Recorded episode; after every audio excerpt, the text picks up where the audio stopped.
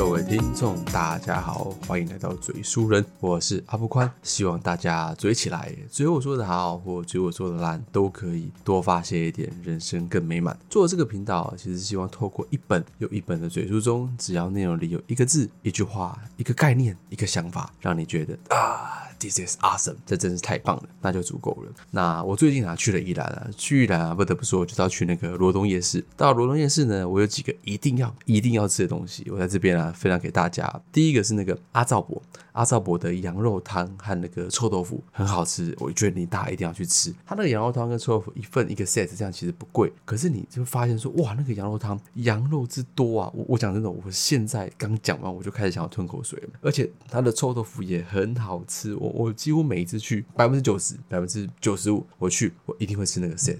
然后另外来讲，还有一间葱多饼跟葱肉卷，我觉得都很棒。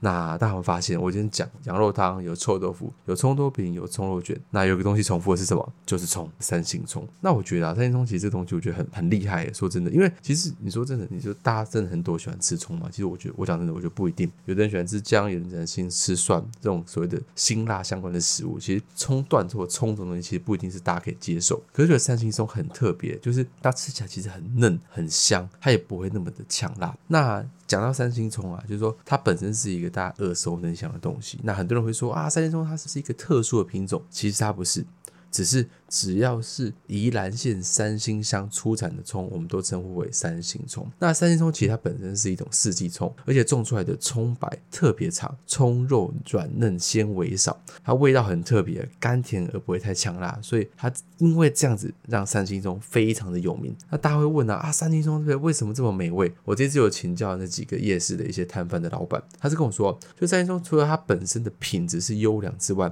更重要的是因为宜兰三星本身的地区的。气候、地理环境特殊。加上农夫他本身耕种的日期短，所以土地的肥沃度是非常充足的。那种种原因才维持了三星葱本身肥厚有弹性的招牌特色。所以，我我觉得啦，下次大家如果有机会啊，去宜兰，像我我自己大概可能一个月到两个月会去一次宜兰。去宜兰可以去在三星乡走一走，特别去吃它的葱油饼、葱多饼，只要跟葱有关的，我觉得都可以去吃一下。那我觉得除了三星葱之之外，我觉得就是还要去个地方，就是我刚刚提到的罗东夜市，去吃我介绍的葱。肉卷，那如果听众想要知道说啊，到底是哪一间葱肉卷的话，拜托留言告诉我。每一次我就这样讲，都没有人留言。好。拉回来正题，有看到这一次标题的都知道，我今天讲的是韩剧。最近爆红的韩剧真的很多啊，例如说《财阀家的小儿子》啊，《黑暗荣耀》啊，还有更之前的，例如说像《非常律师》啊，《云一舞》啊，这些都是非常当红的所谓的韩剧。那撇开这些，我今天随便要讲出一个更早之前有名的韩剧，讲不讲得出来？可以呀，我随便信手拈来都是一些知名大剧，例如说前些年的《蓝色生死恋》啊，《大长今》啊，或者是后来的《来自星星的你》，诸如此类的，我想大家都听过吧？啊？你问阿布宽，对，不是都在看书吗？为什么也在看韩剧？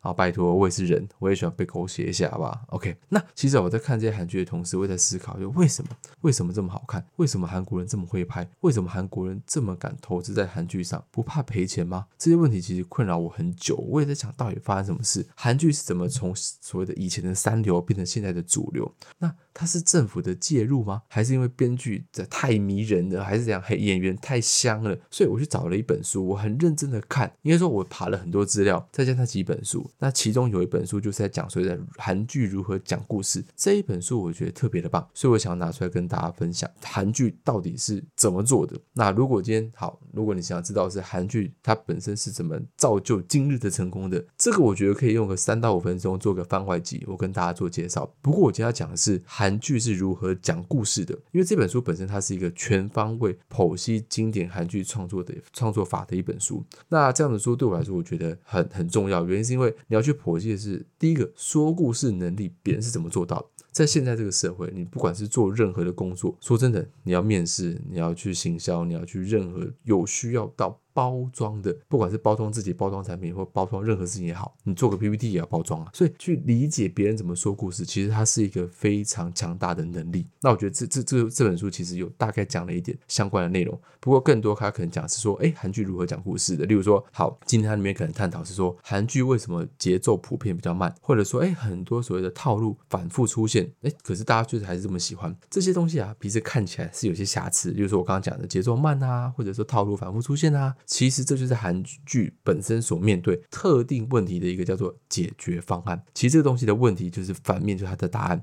所以这本书啊，它不光只是解释了所谓的韩剧的秘密，也解释了电视媒体的核心概念。那这个核心概念跟所谓的韩剧的秘密，总共我归纳出两个特点。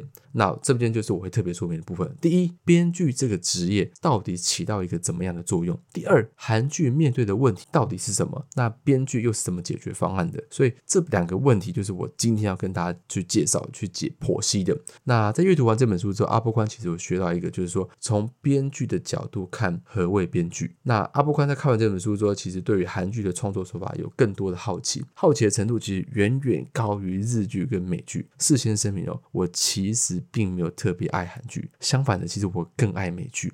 但是我我就觉得太怪了，你知道吗？韩剧真的是太奇怪，因为几乎我讲真的。时至二零二一、二零二二、二零二三，几乎每一部都是神剧。而且我老实说啊，从故事的层面看，韩剧其实并不算特别的精彩。来，我们大家来看啊，在题材的部分，爱情占了一大半，其他是怎么样？职场啊、家庭啊、历史啊。那我要特别说的是说啊，当然最近几年有出了一些相较于韩国本土来讲，题材比较标新立异的剧集，例如说像僵尸题材的《尸战朝野》。但是这方这些所谓的剧情的发行方是美国的 Netflix，所以从模式上来看，它。其实更接近美剧，只不过是由韩国的演员来主演的美剧。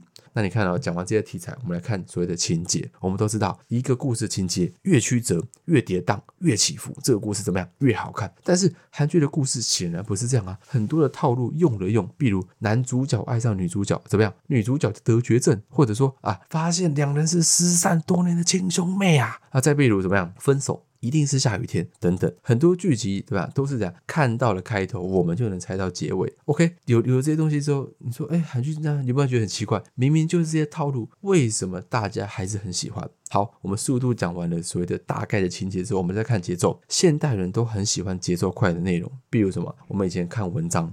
到现在怎么样？我们看影片，到现在怎么样？我们看短视频，看抖音，十五秒它就必须是一个故事。但是韩剧的节奏其实真的不算快，大家都知道那是出了名的歹戏拖棚啊。除了中，就就就算今天呢，你中间落下了几集，再看也完全可以衔接上。这就是为什么说从故事的角度看，韩剧其实并不算精彩。不信的话，我说真的，你试试看啊，你去跟你的朋友、跟你身边的人去口述一部韩剧，因为口述本身不带画面，不带表演，讲的就是。纯粹的故事，你会发现哦，很难把一部韩剧讲的精彩。但是最奇怪的地方就在于说，尽管在所谓的题材、情节、节奏都是这么的不完美，可是它偏偏特别的吸引人。很多人都是看上了一两集之后就欲罢不能。那么这个吸引力到底从哪里而来的？我们可以确定说，在韩剧的创作剧本里，一定有什么东西跟传统的故事创作不一样，而且这些东西就是造就了韩剧这个奇特的物种。那到底是什么？那今天阿布宽就是在回答这个问题。同时，阿布宽为了帮助大家更好的理解书里内容，我特地加入了一些有关编剧的基础知识，譬如编剧到底是做什么的，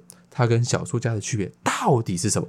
这些诸如此类的相关知识，所以大家一定要听完哦。所以如果可以的话，哎，帮我收收藏这个节目，会更开心。好，接下来我会分成两个部分来说明。第一部分，想知道韩剧的编剧是怎么完成创作的，我们得先知道韩剧到底是做什么的。第二部分，我们具体的去讲所谓的韩剧，它到底是怎么讲故事的。OK，首先第一部分，编剧到底是干什么的？你可能会说啊，这还要问，对不对？编剧当然是编故事啊。当然，这个答案听起来对，好像也不对。OK，那我继续再追问哦。阿布宽问大家，那这个问题为什么会不准确？为什么这个答案为什么令人所谓的发想？首先，如果假设你今天说编剧本身就是个编故事的，那说真的，他跟小说家的区别是什么？两个人的工作差不多，那为什么很多小说家转行当编剧都做的不顺手？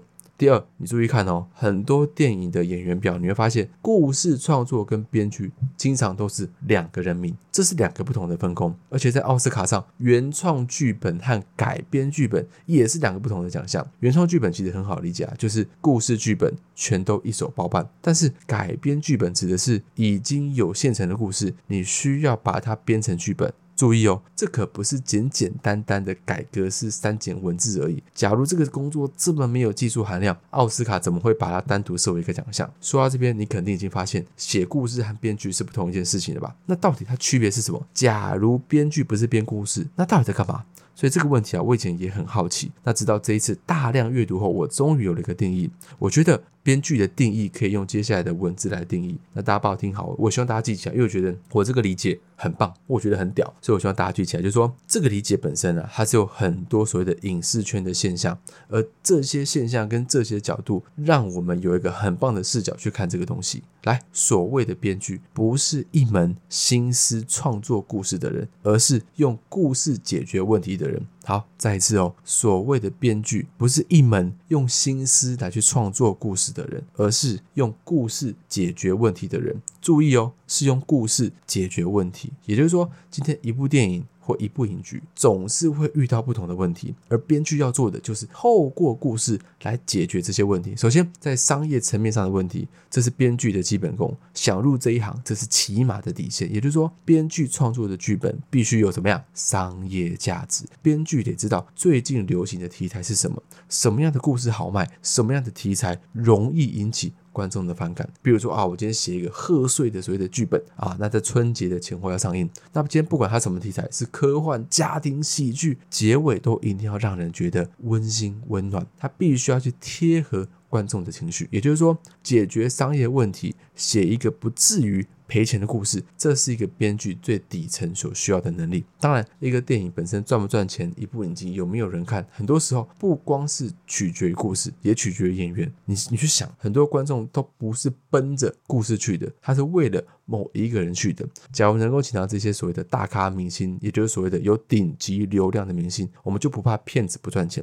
但是说真的，请到大明星之后，剧本该怎么写？这就是编剧要解决的第二个问题——人的问题。也就是根据某个演员设计一个专门的故事，角色要符合这个明星的人设，要让粉丝满意。到这一步就有点难喽，这必须是稍微资深点的编剧才能达到的水准，让粉丝满意又让电影本身精彩，这很重要。那我相信大家讲到这边哦，你会发现哦，有的电影它虽然请到了大明星，照样骂声一片，这就是因为编剧没有解决好。人设的问题，但是人的问题其实还不是最难的问题，最难的问题是协作的问题。但凡呢用一个故事去解决协作问题，都是这个行业里的顶尖高手。什么叫做协作问题？比如说，来编剧准备了一个爱情的冒险故事，讲的是一个小偷不小心偷了一个女杀手的钱包。哇，在这个追杀的过程中，怎么样？两人擦出了火花，彼此相爱。然后呢，女杀手为了跟小偷在一起，不惜叛逃，要去逃。出这个所谓的杀手组织，最终两人联手战胜了杀手组织，幸福的在一起。好，听到这边，大家觉得这是一个中规中矩的故事，好像不是很难写，但是很快哦，在我们制作的过程中，来问题出现了。首先，演员觉得不满意，他说：“哎呀，小偷这个形象太猥琐了，我把它改成赛车手，很酷。而且这个演员呢，又是个顶级明星，哎，得罪不起，好吧，怎么办？听起来只好改。紧接着啊，投资方不满意，他说：‘哎呀。’这个故事不够下爬，这个故事背景应该要设置在所谓的外太空，这样才显得前卫。来，请问编剧该怎么办？好吧，听起来又只能改。来，这时候导演就出现，他说：“嗯，我想了想，我觉得我提个要求，我觉得现在这个故事啊不够接地气，女主角不应该是杀手，应该是个快递员。你看这样多接地气啊！”来，编剧一听，哇，导演的意见好像也很重要，哎，只好接着再开始改剧本。来，八宝注意哦，到了这一步，这个故事已经变成了男赛车手爱。上了送快递的女太空员，不是不是，对不起，我还说错哦。你看，我已经写了脚本，还讲错，来是男赛车手爱上了在太空送快递的女快递员，最终两人一起战胜快递公司的故事。大家看是不是很狗血？来，我去试问哦。假如真的有一部电影真的长这样子，在听的各位会去听吗？会去看吗？换句话说，很多电影不好看，其实并不是编剧的责任，而是协作的方方面面各有各的想法，谁都不愿意妥协，最后这个故事变成了一个四不像。那假设是一个顶尖的编剧高手，他就能解决这个问题，让各方都满意，又能写出一个精彩的故事。这就是为什么我说，编剧不是一门心思创作故事。的人，而是用故事解决问题的人。来带着这个视角，我们就可以理解非常多影视圈的现象。比如说，美剧为什么经常烂尾？因为美剧本身就是一边拍一边播，一边拍一边播，有时候收视率下降就要马上停掉。这就意味着编剧必须解决一个问题，那就是不管故事发展到什么程度，你都必须让它有一个合理的收尾。显然超级难，烂尾某种程度上就是给编剧的时间真的太少。当然，我讲真的哦，我并不是在为编剧辩护，我只是要讲的是这个行业里本身的一个现象。好，我们再回来韩剧，我们已经知道编剧的本质是用故事解决问题。那么，要想知道韩剧是怎么做剧本的，我们就必须知道韩剧面对的问题到底是什么，又是怎么解决的。这也就是第二部分，我们来讲解这两个问题：韩剧面对的问题。到底是什么？我猜大家可能先想到怎么让故事好看，怎么让人物显得丰满。其实这并不是排在第一顺位的问题，排在第一个顺位的问题是怎么让这个影集符合电视这个渠道。我们讲媒介大师啊，麦克卢汉曾经说过，媒介就是讯息本身。意思就是说，内容存在的方式就决定了内容本身的特点。例如说，广播靠的是声音，那就不能有太多的画面描写。比如说，电影是大荧幕的艺术，在镜头上就要多讲究一些。那电视的特点到底是什么？电视面向的是普罗大众，全家老小坐在一起看。这就要求是说，影集本身啊，在题材上必须要老少咸宜，不能剑走偏锋。这就是电视有别于小说和电影一个很明显的特点。你看哦，小说和电影都是选择性去看。我想看什么书哦，我就去买啊，或者我今天去看电影票，对不对？别人选什么与我无关。但是电视不行啊，电视本身一个人看什么，全家就会跟着看。这就是为什么韩剧的题材相对温和，因为它要同时照顾到的是所有的人。但是注意哦，虽然不用在题材上重大的创新，但每一个时期流行的题材都是在变的，而且变化的依据跟这个行业本。行业比本身没有任何关系，完全取决于社会环境。比如说，哦，最近的经济形势超好，那我们就做一点怀旧的故事。因为越是生活条件好，人们越想回去过所谓的苦日子，忆苦思甜，这很好理解吧？你看哦。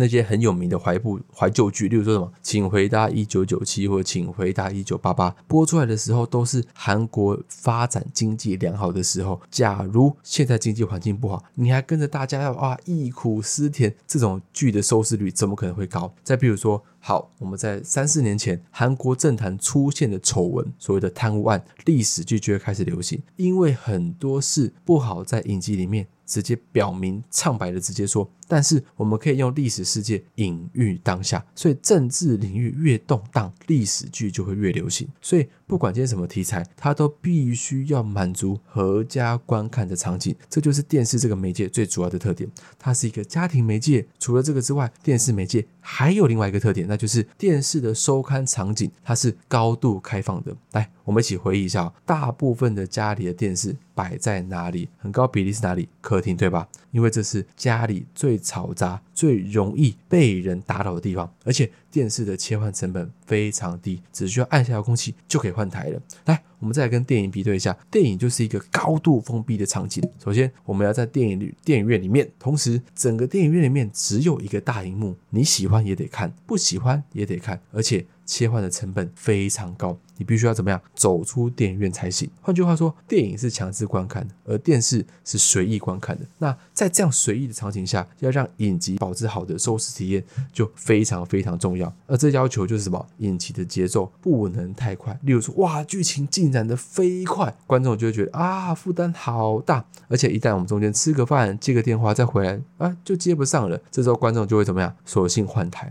所以这就是为什么韩剧的节奏普遍特别的慢，这并不是编剧偷懒，而是为了照顾观众。说到这里就引出一个问题：既然电视这个媒介形式已经要求了，要求编剧不能写太另类的故事，故事的节奏也不能太快，那要在这个限制下让故事变得好看就很难。而这个就是韩剧编剧们功夫所在。来，这边重点来喽。韩剧的编剧靠的就是什么细腻？我们经常说一个影集啊，本身啊，它是有质感，足够细腻。那到底什么叫细腻？阿波宽觉得韩剧算是一个标杆。譬如说题材的创新，很少人可以比得赢美剧，节奏紧凑、干脆利落，做的最好的就是日剧。那比起细腻呢，很少人比得过韩剧。那韩剧到底是怎么去实现这个细腻？方法其实很多。阿波宽这边整理了三条。我认为最重要去体现所谓的细腻这件事。第一个，塑造一个足够细腻而且自带矛盾的人物。注意哦，很多人都觉得编剧的工作是从情节开始的，其实并不是。编剧的第一步是设计角色，因为剧本到最后是人来演的，这就意味着展现在观众面前最直观的要素不是情节，而是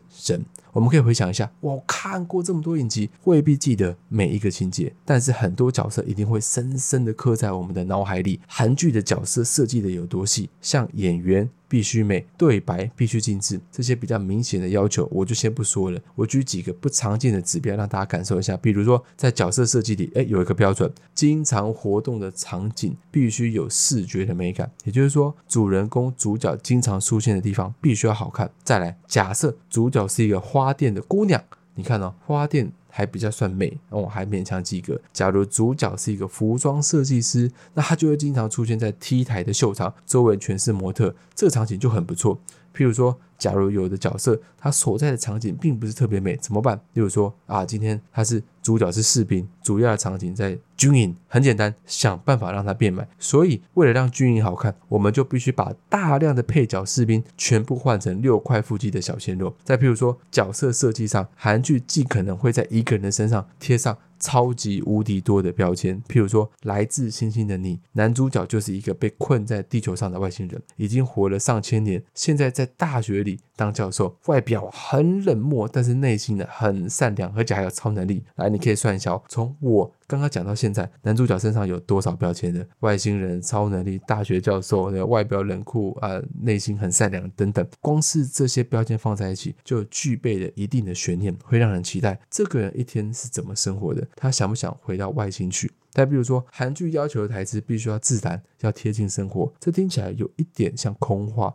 好像所有的剧本都符合这个要求，但是真正想做到它非常难。比如说，哦，拍古装戏，你想表达是男主角很善良，请问这个编剧？怎么写？假设他设计的是一个在路边施舍给别人，然后别人表达感谢的场景，就特别特别的刻意。你要让这个场景显得特别的自然。来，阿布卡这边随意编一个，我们可以设计一个这样的场景：先是一只小猫啊，不小心闯进了男主角朋友的家里。哇，男主角朋友很开心啊，说啊，太好啦，尽管吃猫肉啦。正当他准备抓这个猫时，哎，猫跑掉了。随后镜头一转，同样一只猫跑到了男主角的家里，男主角正好在吃饭，他随手把一点饭放在地上，猫过来一起吃，大家们注意到，通过像这样的一前一后，表达了男主角的善良，就显得比较自然一些。但这时候你就必须要多额外设计一个配角去衬托男主角，就会有额外的创作成本。当然，我不是在夸韩剧，而是想说，如果你要让一个东西好看，很多的功夫是省不下的。比如说韩剧上。情节上如果简单了，就会要求编剧在角色上下更多的功夫。说白了，就是天平的两端，一边要是轻的，另外一边就重了。但是功夫花的很值得，因为只要这个角色塑造好。一个韩剧就成功了一半，而另一半就是要靠情节来推动。而韩剧要解决第二个问题，就是怎么让情节来抓人，但又不能让故事进展太快。这就好比开车，你要让一辆车开得很慢，而且还要让这个车上的人感到很刺激。韩剧的做法就是设置云霄飞车式的情节。什么叫做云霄飞车？就是起点和终点在同一个地方。我们做完之后，并没有往前迈一步，但是这个过程本身很刺激。来，我举个例子哦，假如我们今天拍的这个宫廷。斗争的戏嘛，本来我们的女一跟女二在争宠，打得不可开交。编剧要让这一场宫斗变得精彩，但又不能进展太快，怎么办？我们可以安排一个女三突然空降，也就是。突然出现一个哇，这个什么琴棋书样，对不对？琴棋书画，哇，样样精通的女人，哇，把我们这个皇上的注意力全部夺走了。那女一、女二都不是对手，怎么办？这时故事就变成了女一和女二联手一起对付女三。这个过程很精彩，但是当当他们战胜了女三之后，哎，故事又回到主线，女一和女二接着斗。大家发现，这就是典型的云霄飞车式的情节，过程很曲折，但最终的结果是故事又回到了原点。就算观完全错过了这几集的影集，也不影响他们理解故事的主线。而这样的设置有一个好处，就是保留了足够的弹性给我们的故事。因为韩剧也是一样，它是一边拍一边播，一边拍一边播，制作方随时要去调查观众的情绪、观众的反馈，并根据这些反馈去调整剧情。比如说，哎，某个角色明明是配角，但是人气超高，这时候我们就会多安排几场戏给他。但是这几场戏又不能影响故事的整体走向，所以这时候我们可以多安排一些这种所谓的云霄飞车式的情节，让我们的配角有足够的表现空间，又不耽误最终的走向。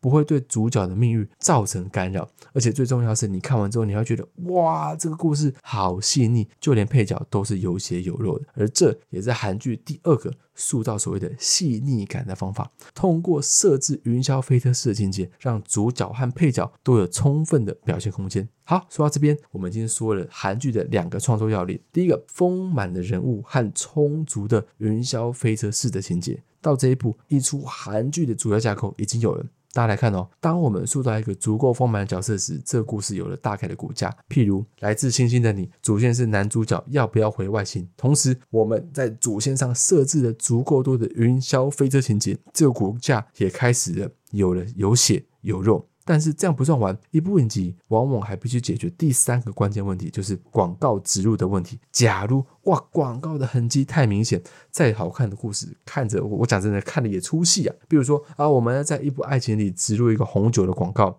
最简单粗暴的做法是什么？让男女主角在酒吧里相遇，喝着这个牌子的红酒，喝完之后再夸两句：“哎呀，这个味道真好。”但是显然这一看就是广告，痕迹太明显了。要让这个植入显得刚刚好，显得很自然，我们就要让商品成为故事的一部分。譬如说，同样是红酒。同样是酒吧，来，我这边举个例，我们可以这样设计：男主角和女主角在酒吧里相遇，聊了一会儿，两人即将分开。男主角说：“喝完这杯就回家吧。”而女主角喝起酒，只喝了一小口。男主角问：“酒很难喝吗？”女主角回答：“不，很好喝，我只想让这杯酒喝得慢一点。”你看，稍微改动一下，这个植入就显得没有那么的生硬。好，这以上啊，就是所谓的第二部分的内容。韩剧面对的问题是什么？又是怎么解决的？简单来说，韩剧要解决的核心问题。是要让一个故事满足合家观赏。节奏又不能太快的情况下，让这个故事尽可能好看。针对这个问题，韩剧的解决方案是先设置一个足够细腻丰满的角色，用这个角色撑起故事主线，然后在这个主线上插入云霄飞车式的情节，制造满满的节奏感。最后在广告植入上，尽可能的让商品融入故事。到这里，我想大家已经陪着阿布宽剖析完一个成功的韩剧是如何构成的。最后，